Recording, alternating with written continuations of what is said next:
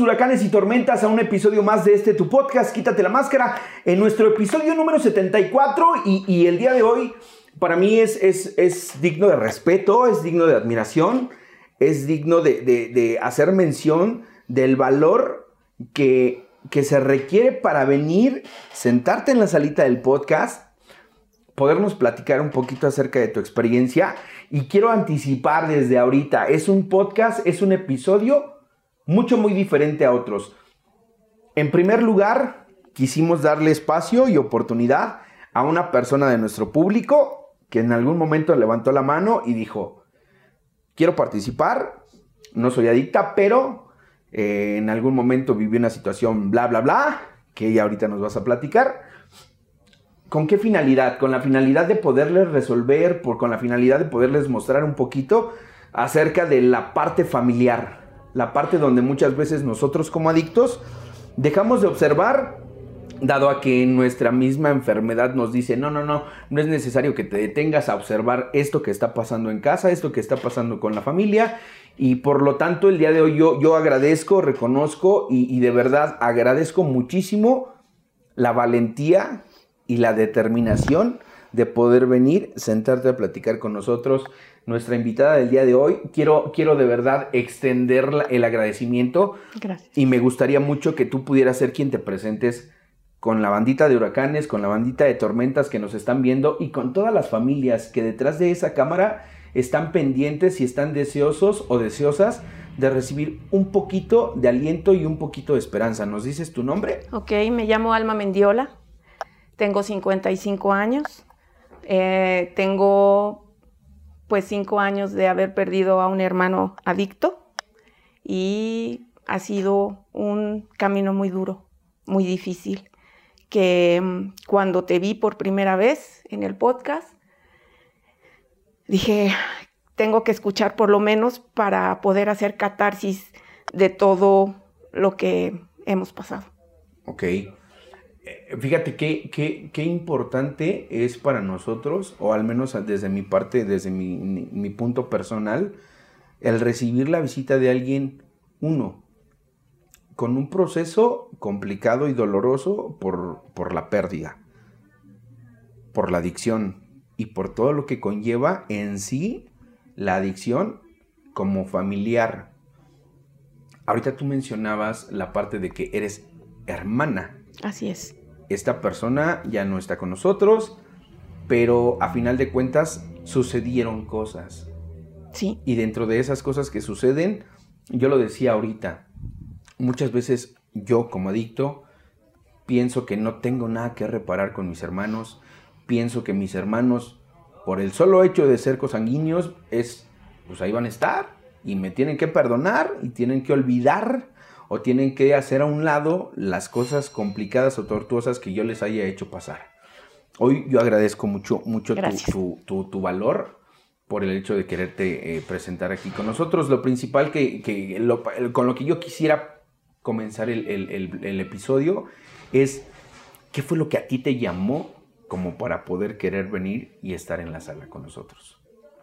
En primera es eh, al escuchar a algunas personas que, con las cuales empecé a ver tu entrevista, que fue Cristian y el Morongas. Perdón, no sé cómo, no recuerdo cómo se llama. No pasa nada, un saludo para el buen Morongas. Y cuando yo vi a Cristian, que fue el primero que vi, yo dije, estoy escuchando a mi hermano. Y cuando vi al Morongas, dije, ese es mi hermano, ¿no? Su vida, el cómo vivieron, y algo que me pegó mucho fue el hecho que los dos dijeron, me alejé de mi familia porque si no yo no podría estar en este momento, ¿no? Y fue como que se me apachurró el corazón porque digo, con todo ese amor que yo tenía para con mi hermano, con todo eso que yo lo quería proteger, pues nunca lo pude proteger. Creo que al contrario, pues le hice daño sobreprotegiéndolo, dándole lo que él necesitaba y pues fue doloroso. Fueron muchísimos años de dolor, muchísimos años, siempre esperando lo que al final sucedió, siempre.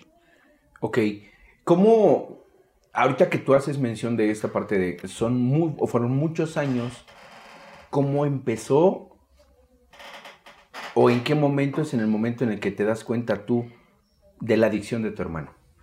Mira, todo empezó, pues él era el, el hombre, el más chico, somos tres mujeres, él era el más chico, y entonces era el hombre, el aplaudirle absolutamente todo pero al mismo tiempo es esa educación machista en donde eh, él todo, tú le tienes que servir, tú le tienes que dar, tú le tienes que proveer, papás, hermanas, todo mundo, tú sírvele cuando llegue, tú esto, tú el otro, pero al mismo tiempo esa eh, educación machista donde tú eres hombre y tú tienes que ser hombre, ¿no? Y te lanzo a la calle. Y yo recuerdo muy bien que desde la primera vez que lo lanzaron a la calle, vivíamos en Santa Julia, y él las primeras veces que lo ponían en la calle, a los cinco segundos él ya estaba en la casa, ¿no? Y mi papá no, a la calle. Entonces eh, fue difícil, siete, ocho años fue cuando empezó a ponerlo en la calle y lo empezó como a los 15 años a beber. Y era así como, ah, jajaja, ja, ja. él toma, jajaja, ja, ja, bravo, ¿no? Eso fue lo que yo empecé a ver. Iba, le gustaba mucho bailar, sabía bailar muy bien, le gustaba mucho bailar break. Entonces, en aquellos tiempos había un lugar que se llamaba eh, Sasi y él iba a esos lugares a bailar break, a esto, pero después empecé a ver que no nada más tomaban, hacían fiestas en tu casa y eran fiestas de que yo veía a los chicos tirados, pues ¿qué tomaron o qué pasó? Algo diferente. A lo mejor no es el hecho de que mi madre no nos permitía como mujeres andar en la calle, pues no alcanzabas a comprender, ¿no? pero estoy segura que ya eran algún tipo de sustancias diferentes a los 15 años. Yo cuando me di cuenta ya de mi hermano fue a los 27 años, que ya era durísimo y era cocaína. Y ya de ahí no tuvo parada. Ok, ¿cómo es como tú te das cuenta? Eh, pues su comportamiento, ¿no? Este, platicábamos, y yo lo veía ojos rojos, este, él siempre trataba de evitar de que viéramos qué era lo que consumía, pero pues no es algo que, que yo este, pudiera no ver y, era cocaína, eh, traía las, este, las hojitas esas y, y este, él, muchos de ustedes o muchas de las entrevistas que he visto es, él no convivía con nosotros en Años Nuevos, en Navidades, en Día de las Madres, el Día del Padre. así como te dije, él ni siquiera estuvo en el velorio de mi padre, ¿no? Entonces, este, pero a los 27 años fue eso. Y todo empezó relacionado con un rompimiento que tuvo con una novia. Y de ahí, en picada, porque él era, él trabajaba, él era funcional, aunque sabía que consumía, pero su vida era aparentemente normal. Cuando terminó esta relación, al suelo se fue. Tomar, drogarse, no trabajar, no hacer nada, pero estaba toda su familia, su mamá, su papá, sus hermanas que proveían absolutamente todo, ¿no? Que quiero el carro, que me quiero ir a Acapulco, que ahora quiero empezar en otra universidad, ahora ya no me gustó esta, ahora la otra.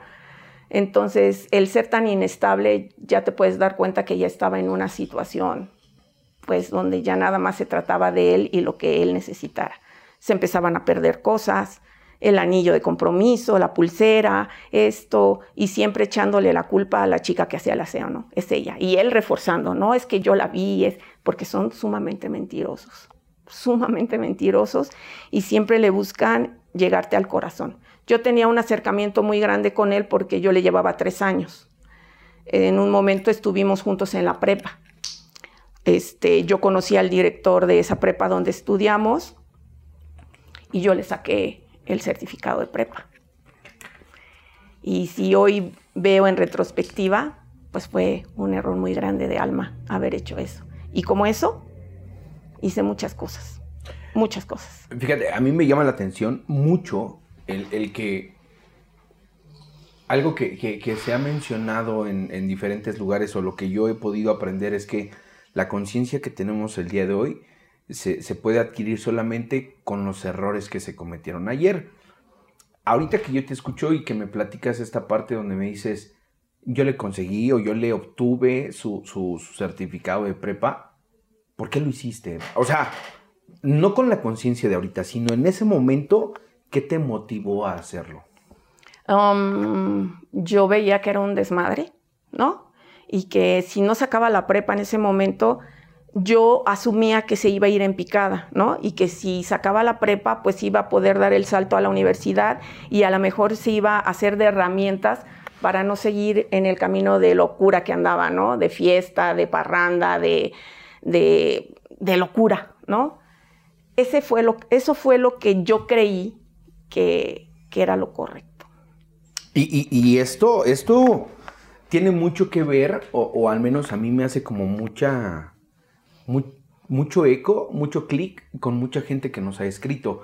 Hay, hay familias que, que, de pronto nos preguntan, oye, ¿qué puedo hacer si yo me doy cuenta que mi hijo, habrá quien lo satanice de tal forma que es, no vas a salir y te voy a meter al, no sé, al ejército, a una escuela militarizada, te voy a correr de la casa. Y por otro lado, es, lo voy a tener en la casa, no le voy a permitir que tengan necesidad de hacer ciertas cosas para que entonces al no tener esa supuesta necesidad no hagan nada por salir.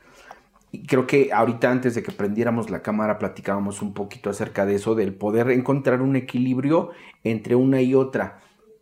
Entiendo perfectamente la cuestión del amor, que es principalmente con la que yo creo que vamos a poder platicar el día de hoy. me dices tú, ¿la relación que tú tenías con tu hermano era amorosa? Sí.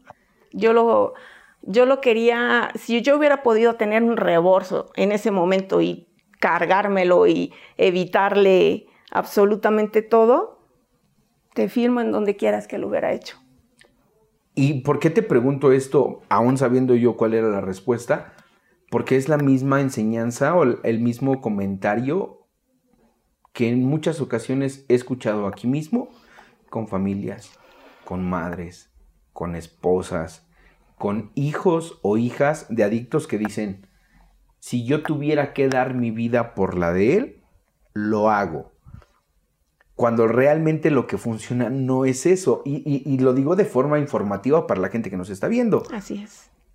Ok, te das cuenta, aproximadamente 27 años, que ya había una ruptura importante y haces mención a través de un rompimiento con una pareja. Así es. ¿Cómo considerabas que era lo que tú observabas en cuestión de su relación? Él tenía una relación normal y al parecer, porque no te sé decir a ciencia cierta, ella no quiso tener un hijo, abortó y eso fue lo que desencadenó toda esta situación, ¿no? Eh, no la culpo en lo más mínimo, ella tenía que hacer su vida, ella fue muy inteligente y este y eso fue lo que siempre todo su tiempo, toda su vida hasta el último instante fue lo que llevaba, ¿no? El hecho de no haber podido permanecer en esa relación y no haber podido darle a esa persona lo que ella quería para que hubiera podido estar en ese proceso de sí querer tener un hijo, de sí todo esto, ¿no? Ok. Entonces, a los 27 años empieza el declive, pero entre tantas, porque seguramente fueron muchísimas experiencias que me podías platicar tú, así como las primeras que fueron complicadas. 27, 28, 29, 30 años. De ahí 27, todos los que quieras, hasta hace 5 años que falleció, ¿no? Todas las que quieras, todos los años, todo el tiempo, era situaciones tras situaciones. Yo te nosotros siempre estábamos en, la llamada de que este, ya lo tienen los judiciales y que le están pidiendo tanto y que estoy aquí en la Polar o estoy aquí en Boca del Río o estoy aquí y ahí tenías a mis papás, mi papá con una enfermedad muy, muy fea, amiloidosis. Y este, ahí tenías a mi viejo y a mi madre yendo a y a dar dinero, ¿no? Para que soltaran al bebé. Ya lo teníamos, era un alivio porque ya los malos lo habían dejado. Y eso lo vivimos todo el tiempo, porque hubo un momento en que mis papás ya no tenían ni siquiera de dónde sacar para poder estar pagando, ¿no? Este, secuestros, llegó la AFI, lo secuestraron y que mi papá ya había pedido un domingo hasta no sé cuánto dinero y este, hasta que llegó la AFI y él empezó a negociar, ya no nos dejó negociar más, fueron a, entregar lo que pedían, lo, lo, dejaron en cierto lugar y ya lo rescatamos y ya con la AFI ahí, este, ¿quieres levantar una denuncia? No, ¿quieres esto? ¿Quieres? Pero tú sabes, Gustavo, que la gente que es adicta y ya serio, pues está metida en muchas cosas, ¿no? Que a lo mejor nosotras, por estar fuera de ese círculo, pues no alcanzamos nunca a comprender la magnitud hasta que pasó lo que pasó. Y, hago, hago eh, un poquito clic en esta parte porque yo en algún momento eh, en mi experiencia, en cuanto a la forma en cómo fue gradual mi enfermedad, yo nunca me imaginé en ningún momento ir a tocar una puerta a decir, ¿saben qué? Es que se murió mi mamá. Cuando no era cierto. O sea, eso empezó a, consecuencia de algo. Yo en algún momento también escuché a alguien que decía, pues yo llego con un policía y le digo, oye, ¿te quieres ganar 500 pesos? Sí, pero voy a necesitar que le hables a mi mamá y que le digas que necesito dos mil. Tú te vas a quedar 500, yo me quedo 1500 y tú no hiciste nada, no me estás encontrando nada, solamente quiero tu voz y a lo mejor hasta una foto de que estoy aquí en la patrulla. ¿Qué crees? Que cuando tú lo, yo lo veo en, retrospectiva, llego a ese, a ese punto. Y, me duele, pero llego a ese punto. es precisamente eso lo, que, lo que la intención es poder mostrar como la parte gradual, ¿no? Yo empecé consumiendo a los 12 años, pero no se parece en nada a cómo fue mi último consumo. Haciendo, haciendo un poquito uh, clic con lo que dices, a mí también en algún punto, una relación. Hoy tengo muy claro algo, porque eso lo he ido adquiriendo a través del tiempo y las cosas que he trabajado. Yo ya venía con una personalidad así. Yo ya traía como ciertos temitas no resueltos y fue el pretexto o el detonante ideal para decir, yo tengo una razón para, para hacer lo que hago, ¿no? Eh, mencionas tú la parte que como familia, los padres, tus padres, se encargaban de resolverle la situación. Todo. Antes del punto crucial, ¿cuáles fueron como las más complicadas de las que tú te acuerdas?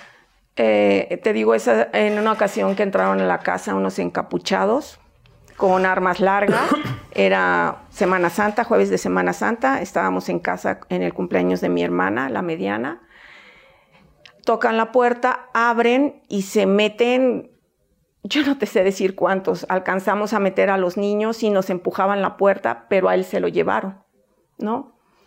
Mm, esa fue otra de las veces que pidieron dinero. ¿Bajo qué argumento? ¿Eran policías? Eran, ¿No eran policías? No, no, no te puedo decir en esa psicosis que, porque lo que nosotros queríamos que los niños no fueran, estuvieran en medio de esa situación. Eh, nosotros alcanzamos a deducir que eran personas de, de otro bando. Ajá. Y, esa fue la situación. Y uno de los que estaba dentro con, mi hermano pensamos que es la persona que, que puso todo, que puso que toda la como situación. Así es. Ok. Se resolvió posteriormente. Ya posteriormente él este, siguió consumiendo todo el ¿Qué tiempo. era lo que él decía? A mí me, me, puede inquietar un poquito. ¿Qué era lo que él decía? Por ejemplo, sucede eso, tienen que dar dinero, regresa a casa. ¿Y cómo, cómo era que regresaba a casa? La, la, la. O sea, no pasó nada, este, yo estoy bien, mamá, todo el mundo, pues era un mar de llanto, era esto. El hecho de verlo, que estaba entero, ya nosotras este, estábamos tranquilas, ya no íbamos más allá, ¿no? Era como no queremos saber más allá, no, él no nos presentaba a sus amigos, nosotros no sabíamos eh, mucho con quién se juntaba, él hacía su vida fuera, ¿no? Y de repente nos llevaba a algunas personas que, que decíamos, ¿qué onda, no? pinches amiguitos. ¿Qué hacen aquí, no? Y, pero no pasaba más, ¿no? Ya, no volvíamos a verlos, o sí, porque aparte algo quiero decirte, el grupo de amigos de la colonia que, que él tenía de su edad, no hay uno vivo, ¿no? Todos o fueron traficantes, fueron encontrados encajuelados, torturados, chalala, chalala, chalala. Te puedo contar, ¿no?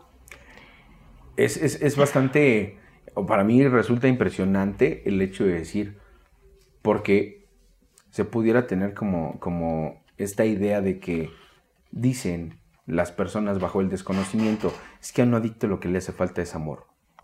Yo difiero mucho de eso porque he escuchado personas que, dicen, es que lo que a ustedes les hizo falta fue el amor de su papá o el amor de su mamá. Yo escucho un poco acerca de la historia que tú me estás platicando de tu hermano y yo digo, seguramente no hubo ninguna, ninguna parte de, de ello. En la escuela, aquí mismo en los grupos, más de una ocasión yo he escuchado, ¿por qué si tuvimos a los mismos padres?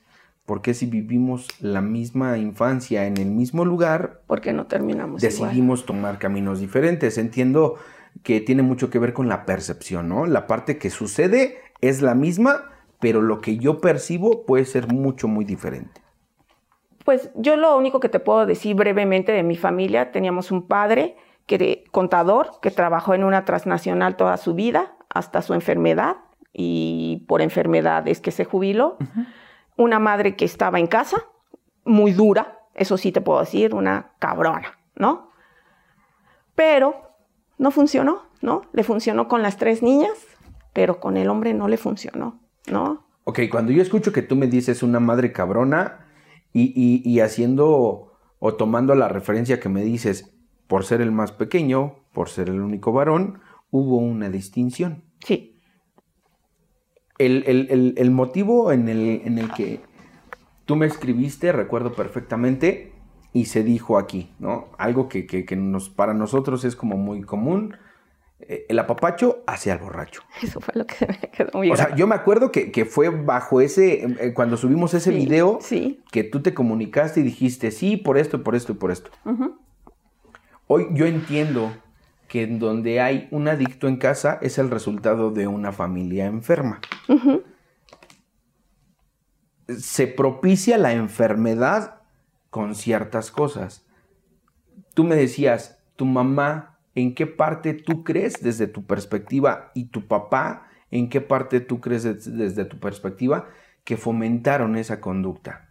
En el caso de mi padre, el hecho de que no, que no, no querer tener un hijo homosexual desde su perspectiva, ajá, entonces tú tienes que ser un cabrón y tú te tienes que defender y tú tienes que ser el más cabrón aquí en Santa Julia y tú esto y tú el otro, ¿no? Y desde mi mamá, mmm, perdóname madre, pero fue demasiada, eh, ella se volcó a mi hermano, ¿no? Era él y no había, no habíamos nadie más alrededor, ¿no?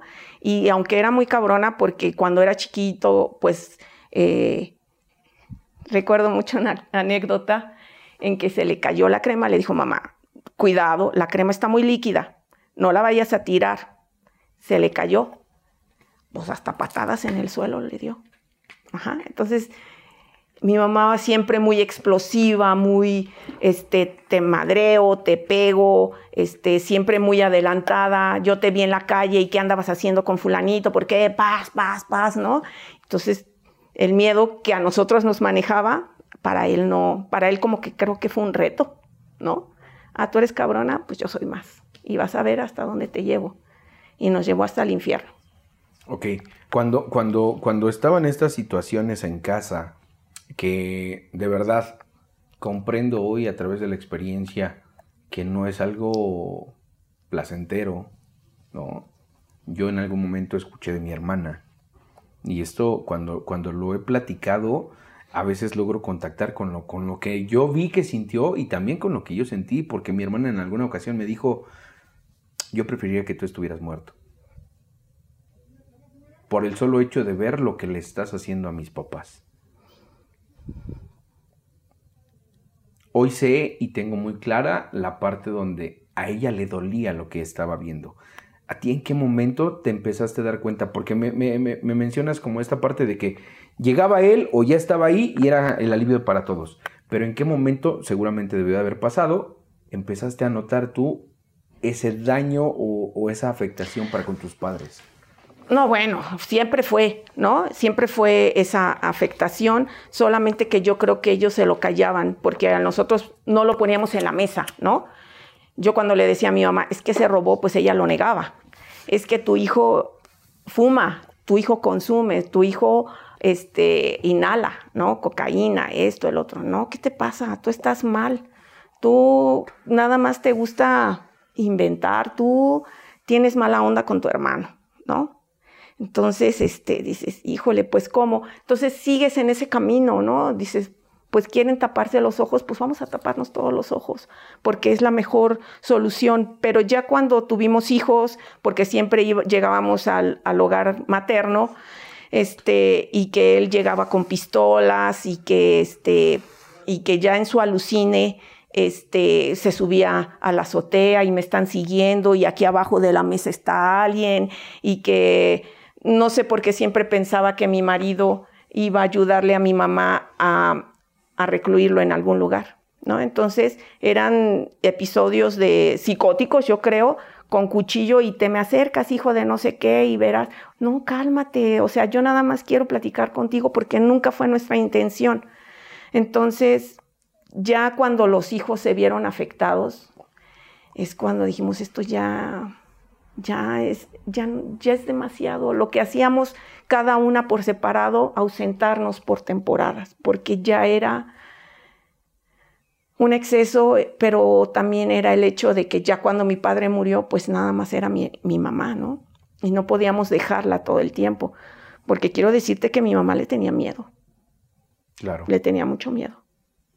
Claro, eh, eh, más de una ocasión me ha tocado platicar esta parte con familias de que la, enfermedad como tal llega a un punto en el que genera división. Y esto yo lo pude observar desde casa. Ante mi enfermedad, pues yo me iba y desaparecía y por un lado era la parte donde mi mamá decía, ciérrale la puerta. Y mi papá era de, no, porque qué tal si lo vienen correteando, ¿dónde se va a refugiar? Y entonces estaba entre que sí, que no, esto que tú acabas de mencionar, de verdad lo digo con, el pesar que tiene que ser. Mi familia en algún momento dejó de frecuentar a sus hermanos, a, sus, sí, a sus familiares, porque era la pregunta del millón, ¿no? ¿Y Gus?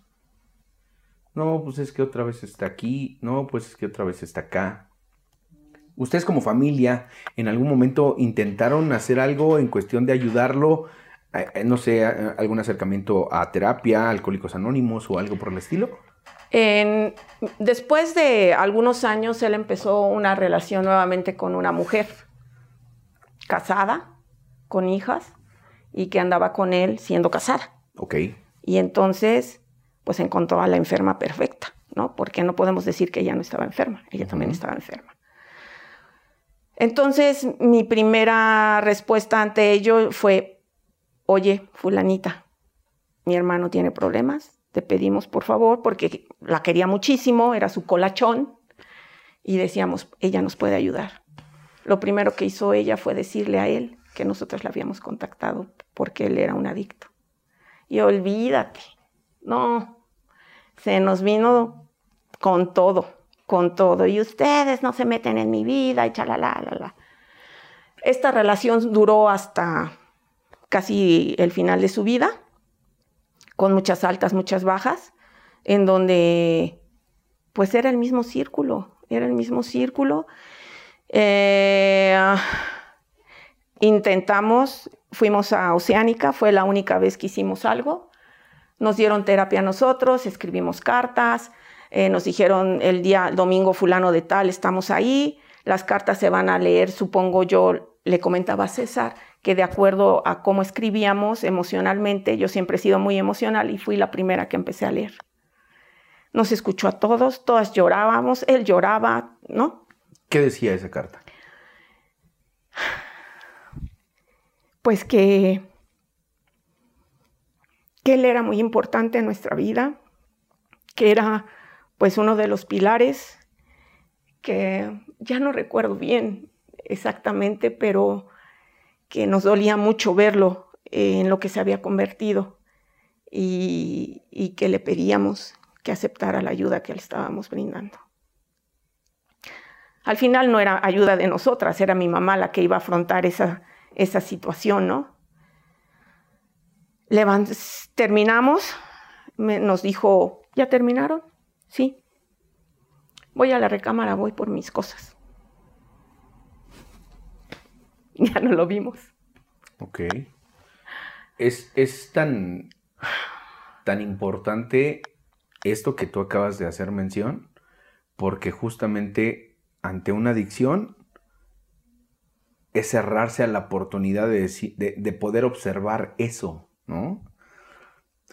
Dices tú, sí se le intervino, sí se buscó algo de ayuda, pero a final de cuentas no se logró concretar.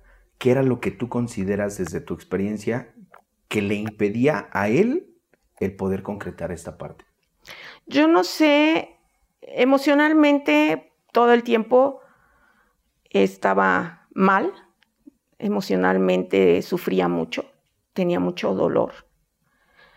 Yo no te sé decir, yo te puedo decir lo que vivió de esa primera experiencia fuerte que tuvo con esta chica, la primera que no quiso tener a hijo con ella, pero yo no te sé decir, yo no sé decirte qué fue. Es fuerte lo que voy a decir. Él este, mató a una persona y a lo mejor todas estas cosas las llevaba y lo llevaban a un lugar de sin retorno, ¿no? Porque no le bastaba el cariño que tenía de esa mujer, no le bastaba el cariño de su familia, de sus hermanas, de sus sobrinos, porque para todos era quien nos protegía, quien nos, quien nos hacía fuertes, ¿no? Según nosotros. Entonces, no sé, era dolor, pero no, nunca supe cuál en sí. El, cómo desencadenó o, la consecuencia final de, su adicción, me mencionabas tú cuando, cuando me mandaste mensajito, él tuvo un incidente primero. ¿Cómo fue este incidente? En la calle donde vivíamos, en la esquina se llegaba a juntar de repente con muchas personas. Él nunca quería que lo retratáramos. Yo era mucho de retratar y subir al Face y esto y el otro. nunca quería que lo retratáramos. Siempre decía que siempre andaban detrás de él, ¿no?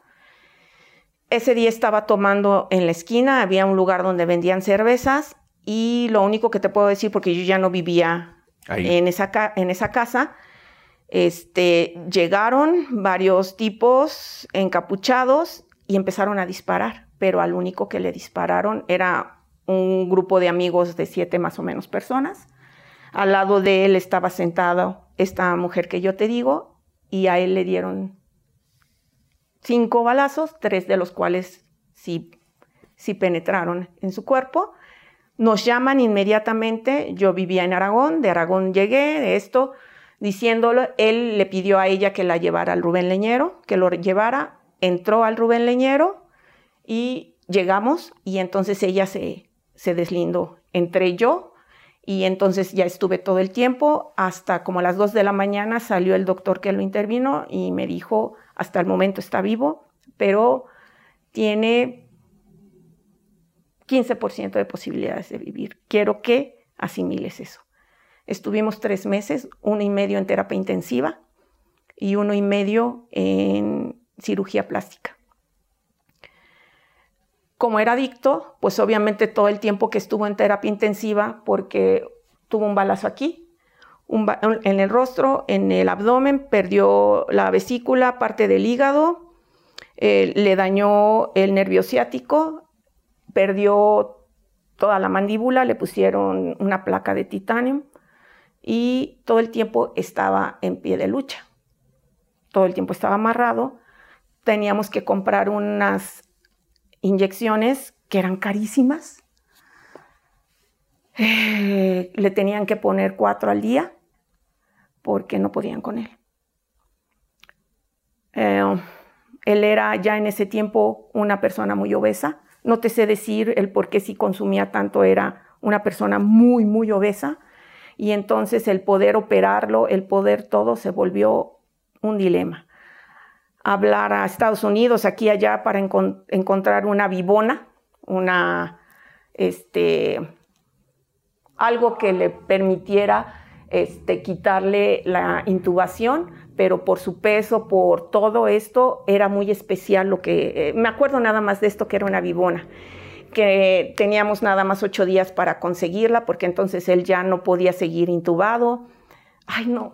O sea, yo te puedo contar que esos tres meses en el Rubén Leñero fueron lo peor, lo peor. Y como yo era la que no trabajaba, aunque tenía familia, yo me olvidé del marido, del hijo, de la hija.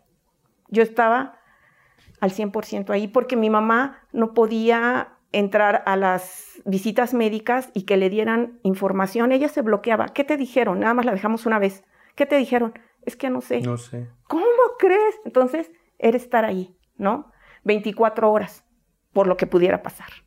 Ya después cuando lo pasaron, le pusieron la placa, esto, le dieron tres infartos el día que lo operaron, salió a las 4 de la mañana de la operación. Fue agotador. Nosotros pensábamos que eso había sido suficiente y necesario para que él fuera otra persona. Fíjate, cómo ahorita que tú me platicas esto, esto es algo que sucede muy a menudo en cuestión de, cuando se intenta intervenir o, hacer algo con un adicto.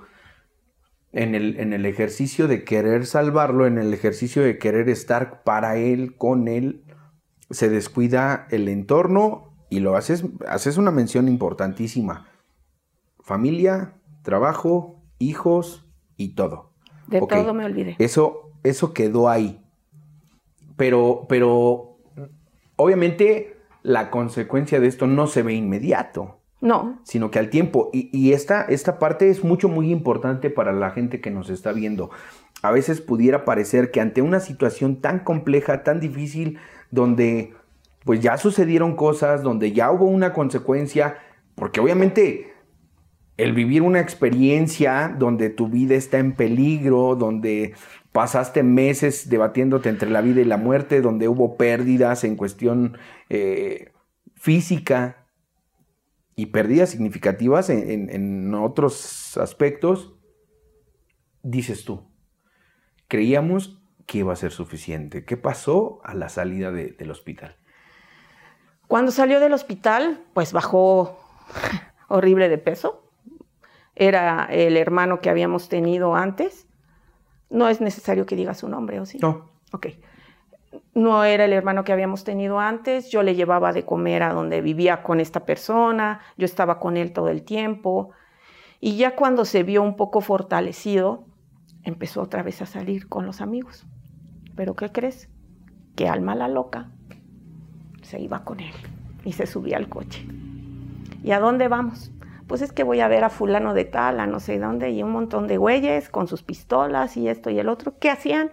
Yo no te puedo decir, ¿no? Pero Alma en el coche, esperando. ¿Qué hacía Alma ahí? ¿Qué pasaba por tu mente? No lo sé. Yo me sentía Superman, creyendo que yo lo iba a proteger, que yo creyendo que yo iba a poder hacer que, que dejara eso nuevamente que en ese momento no estaba consumiendo, no estaba tomando, ¿no? Le quedaron unas heridas horribles, las piernas, porque de aquí le injertaron acá, una herida espantosa. Esos dolores nunca se le quitaron, ¿eh, Gustavo? Jamás se le quitaron. No se le quitaban con nada, ¿no?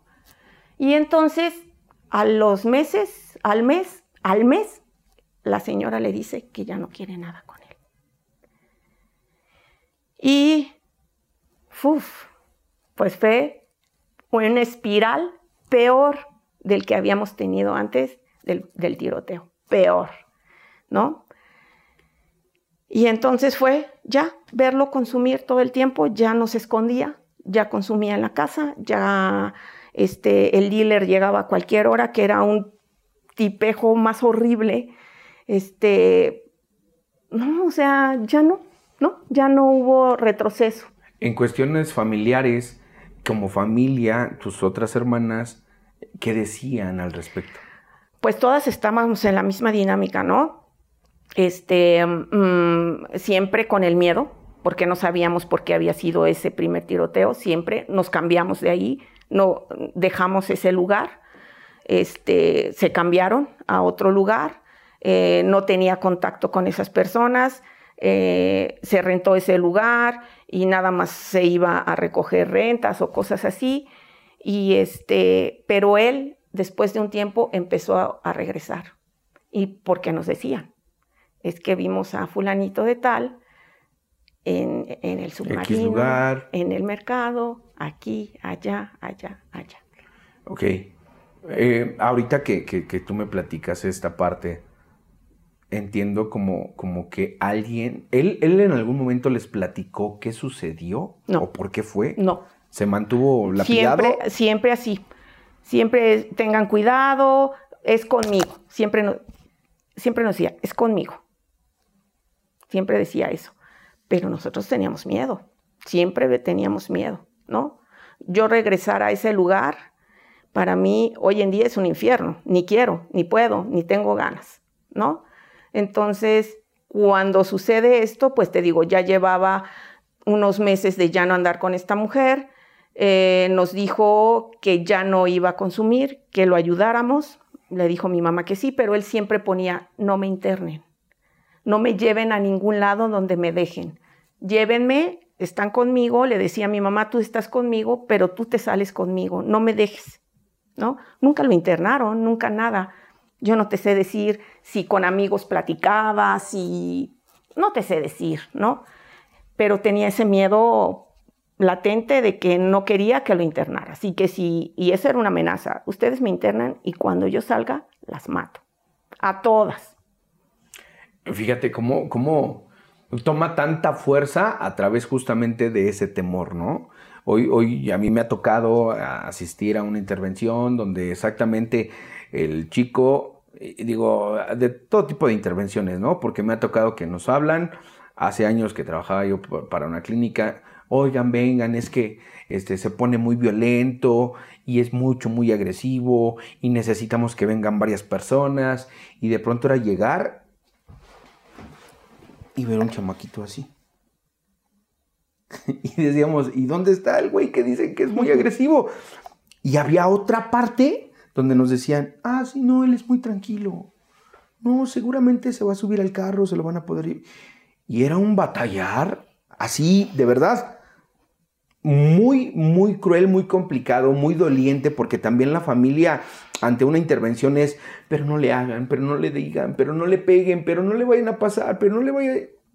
Entonces, es donde justamente, y, digo muy importante para las familias que están este, viendo este episodio, es ese, temor el que de pronto impide tomar otra decisión, ¿no?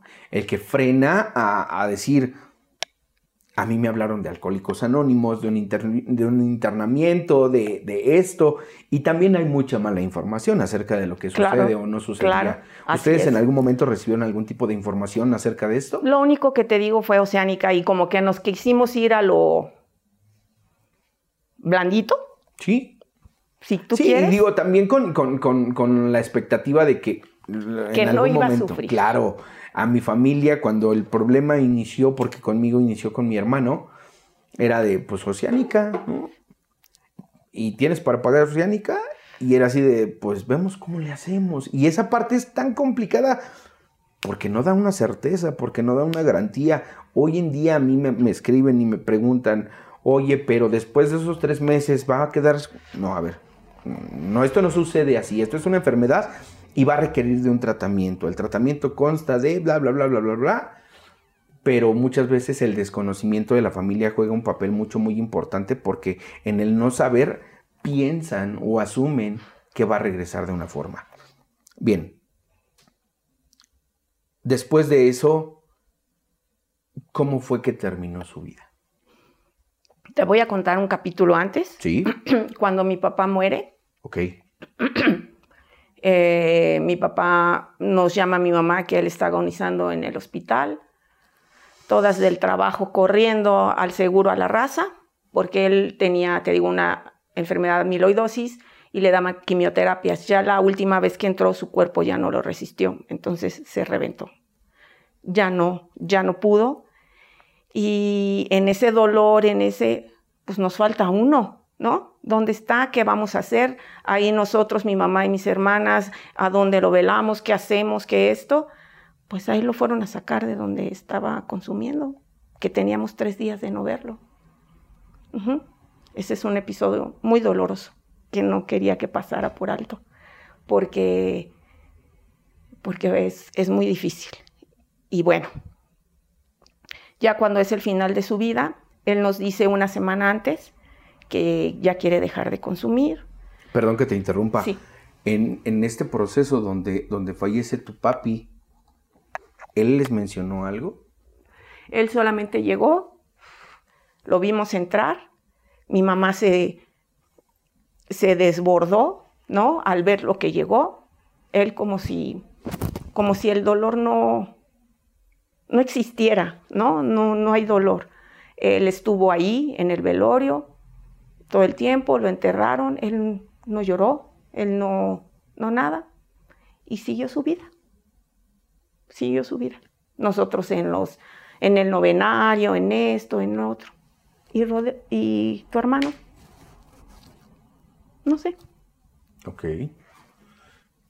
Posterior a esto, mencionas tú, él pidió. Esto ya fue mucho después. Mi papá ya tiene 16, 17 años que. 18 años más o menos que falleció.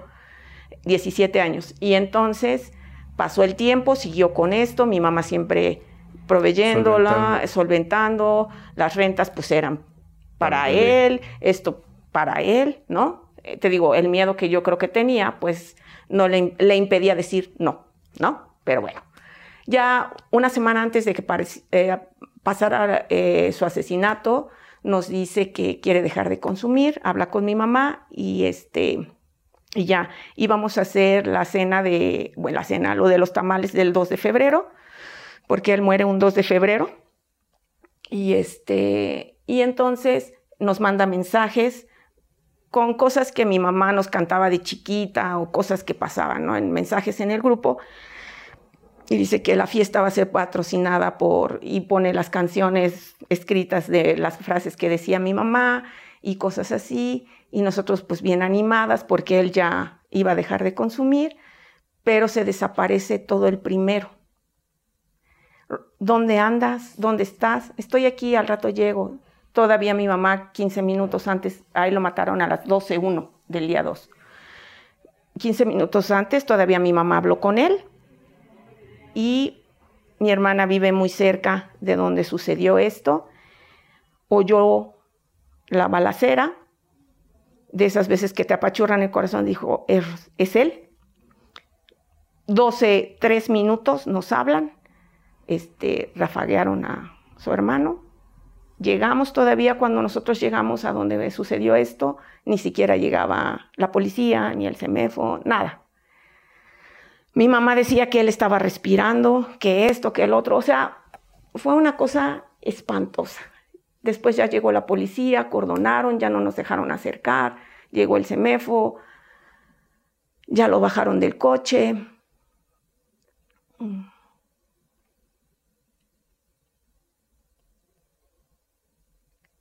Y ya de ahí a la novena.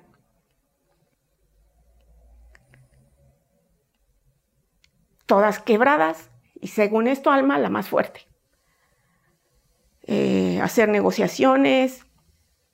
Hablé con una de, mi tía, una de mis tías que amo con toda mi alma y le pedí, porque ella tenía mausoleos, ella tiene mausoleos del ángel. Le dije, tía, te pido por favor que no, no nos dejes que lo enterremos porque no lo íbamos a poder cremar. Me dijo, hija, por favor, ni lo pidas.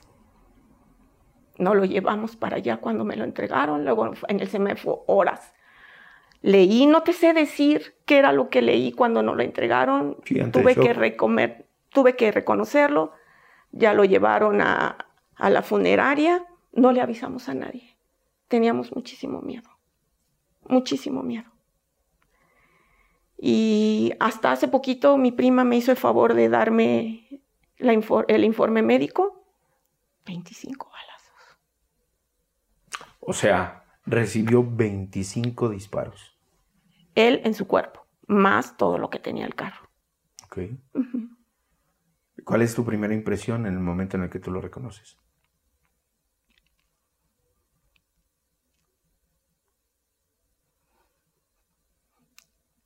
Que valió madre, no, no supimos cómo hacer las cosas. Que todo el amor no sirvió de nada. ¿Por qué, ¿Por qué es tan importante justamente esto? A, mí llegan a la clínica en este y en otros lugares y de pronto es, ¿sabe qué? Su hijo va a tener que estar interno por un procedimiento que nosotros requerimos durante tres meses, cuatro meses, ¿con qué intención? Con la intención de poderle dar contención y posteriormente eh, crear un hábito, bla, bla, bla. De repente es, pero es que yo no quiero que esté tanto tiempo. Pero es que me da miedo. A mí me ha tocado recibir llamadas para pedir informes. Oiga, ¿y tienen internet en donde está la clínica? ¿Tienen tele en su cuarto? Este, va a poder tener su teléfono y de pronto es así de, el desconocimiento y, hoy lo veo... Entiéndenos sí, claro, hoy lo veo fuera de, como con la comprensión de decir, a veces no saben cuál es el procedimiento que se requiere y ante esa falta de, conocimiento existen esas cuestiones, esas dudas. Cuando yo escucho a una persona tan doliente como te escucho a ti hoy, yo digo, no cabe duda que a veces eso pasa cuando no se puede dosificar la parte que sí es amorosa. Porque estoy seguro que en el ejercicio del amor que ustedes tuvieron con él querían lo mejor. Y eso que resultó no era lo que ustedes deseaban. No, no es. No es. Eso no es. Eso no es. Y desgraciadamente lo entiendes y lo ves en retrospectiva y dices, es que hubiera hecho esto, pero el hubiera ya no existe. Ya no está. ¿no? Yo te comentaba que hace poco que vi que mi hijo eh, fumaba marihuana, pues me volví loca, porque yo dije, yo voy a volver a vivir lo mismo. Y estuve todo un mes, dos meses sin dormir, sin eh, espiándolo, hasta que tomé valor para hablar con él, ¿no? Y, y me di cuenta que estoy enferma. Qué importante es llegar a este, a este punto que acabas de hacer mención. Porque es un punto en el que no toda la gente lo ve. Aquí y en otros muchos lugares vienen y pues es que el enfermo es él. Él es el problema, él es el que tiene que atenderse, él es el que... Mi papá en algún momento, hace años, en algún lugar donde yo estuve, le decían, es que tiene que ir a juntas para que usted pueda hablar de lo que no ha podido ni ha sabido hablar. Y las palabras de mi papá hasta el día de hoy son, yo qué chingos tengo que hacer ahí. Sin embargo, mi mamá empezó a hacer cosas. Mi mamá empezó a ir a la NON, empezó a, preguntar, empezó a conocer. Aquí pasa lo mismo. Y seguramente es algo que no es desconocido para ti. Eh, oye, ¿qué tenemos que hacer? No, pues él es el del problema hoy sucedió esto, nosotros estamos bien y veo que dista mucho de la realidad, ¿no? Por mucho. Entonces, haces mención de algo. Sucede otro evento con tu hijo y de pronto viene el golpe así, el madrazo de realidad y de temor si pasa otra vez. Sí, sí. Este punto en el que tú estás es en el que probablemente mucha gente que nos está viendo pueda estar. Estoy enferma. Sí. Hoy, hoy, con lo poco, con lo mucho que tú sabes, ¿cómo, cómo, fue que sí llegaste a esa conclusión? No por el acto, sino en cuestión personal. Al yo estar en la situación que estuve este, este tiempo que te digo, en esa psicosis, en ese en esa, eh, que, aparte no lo quería contar.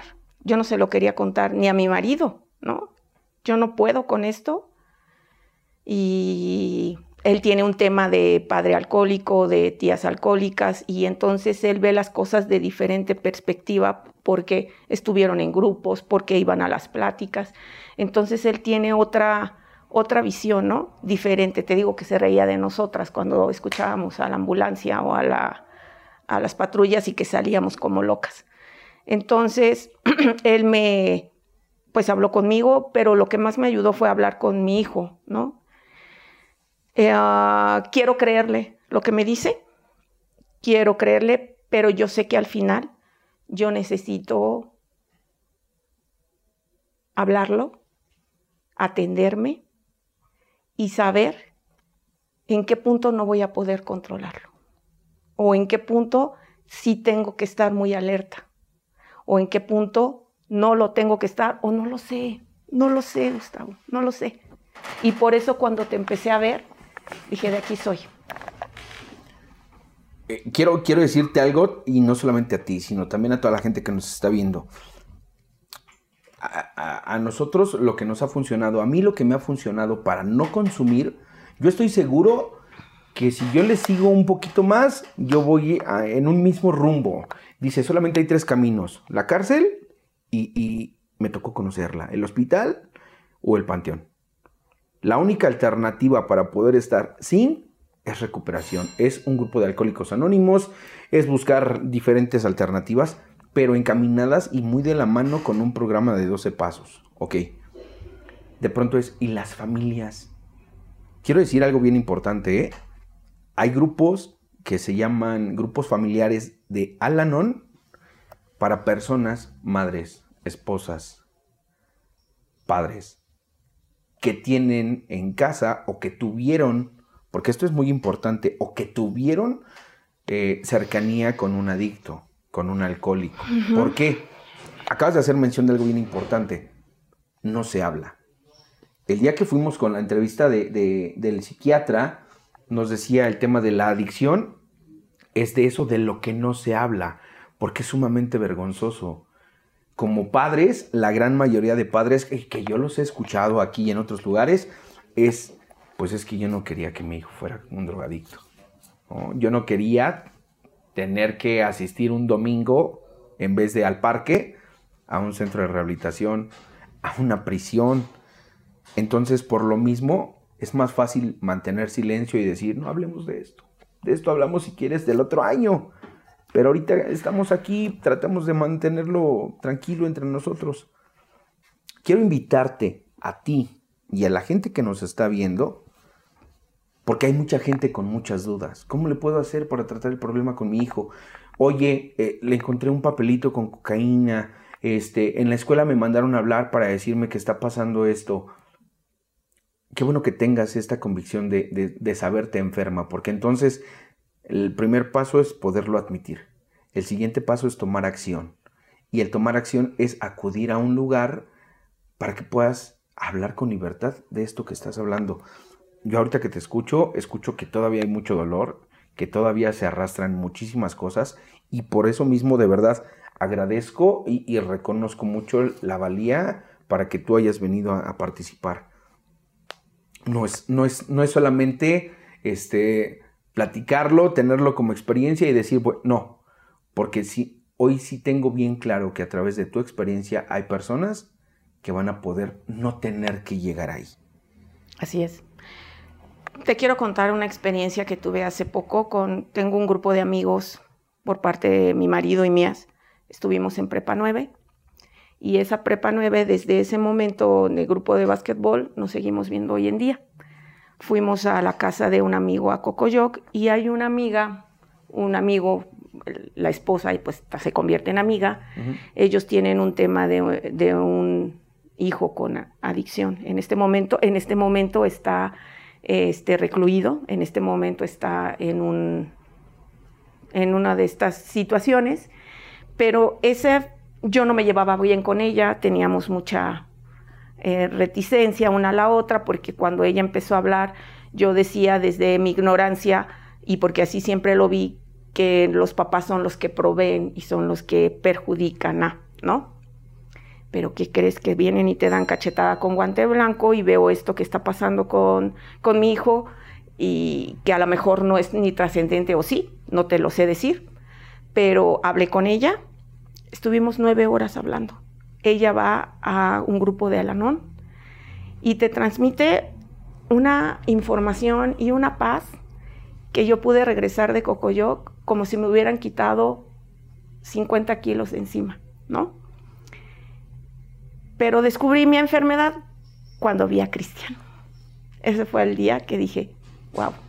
Enhorabuena que lo hayas podido descubrir. Y enhorabuena que el día de hoy tengas el valor para plantarte con nosotros, para haber aceptado la invitación, para levantarnos la mano y también para hoy poder tener una herramienta adicional. Hoy, hoy, hoy, antes de terminar, dado que ya el tiempo nos apremia un poquito, me gustaría que tú le pudieras decir a la gente que nos está viendo, ¿qué es lo que a ti te hubiera gustado decirle a tu hermano antes de todo esto? Y que tal vez no le pudiste decir. Que él era muy valioso, que, que tenía que haber creído en él. Deben de creer en ellos, en ustedes mismos, que sí pueden, que pueden con esto que están viviendo y con mucho más. Y que las, las familias, cuando tengamos dudas, nos acerquemos a lugares adecuados, porque escuché a, varios de tus invitados que dicen, yo me alejé de mi familia para poder estar vivo, ¿no? Y entonces al final del camino, aunque se te apachura el corazón, nosotros como familia somos los que en un momento determinado los llevamos hasta donde, hasta donde llegan. Y, hay diversidad de casos. Hoy, hoy yo agradezco mucho el valor a toda la gente que nos vio el día de hoy. Creo que es mucho, muy importante el, el que sepan que hay un lugar hay un lugar, así como para nosotros existe un grupo de alcohólicos anónimos, para las familias están los grupos familiares de la NON. Este, seguramente les vamos a dejar eh, la página o algunos teléfonos para que puedan buscar justamente esa herramienta cerca de tu localidad, cerca de tu colonia, cerca de, de donde tú vivas, de donde tú trabajes. Seguramente hay un lugar donde te van a poder escuchar. Hoy a toda la gente que nos estuvo escuchando, de verdad, eh, le doy las más infinitas gracias por transmitir, por compartir. He visto muchos, muchas personas que han compartido los reels que hemos subido a Facebook, lo que hemos estado haciendo en el contenido de YouTube. Este, es muy importante hacerle llegar a alguien que el día de hoy está sufriendo un poquito de esto. En Narcóticos Anónimos hace años escuchaba y, y cerraban las juntas diciendo, y para que ningún adicto tenga que morir en búsqueda de recuperación y para que ningún adicto tenga que morir en búsqueda de recuperación.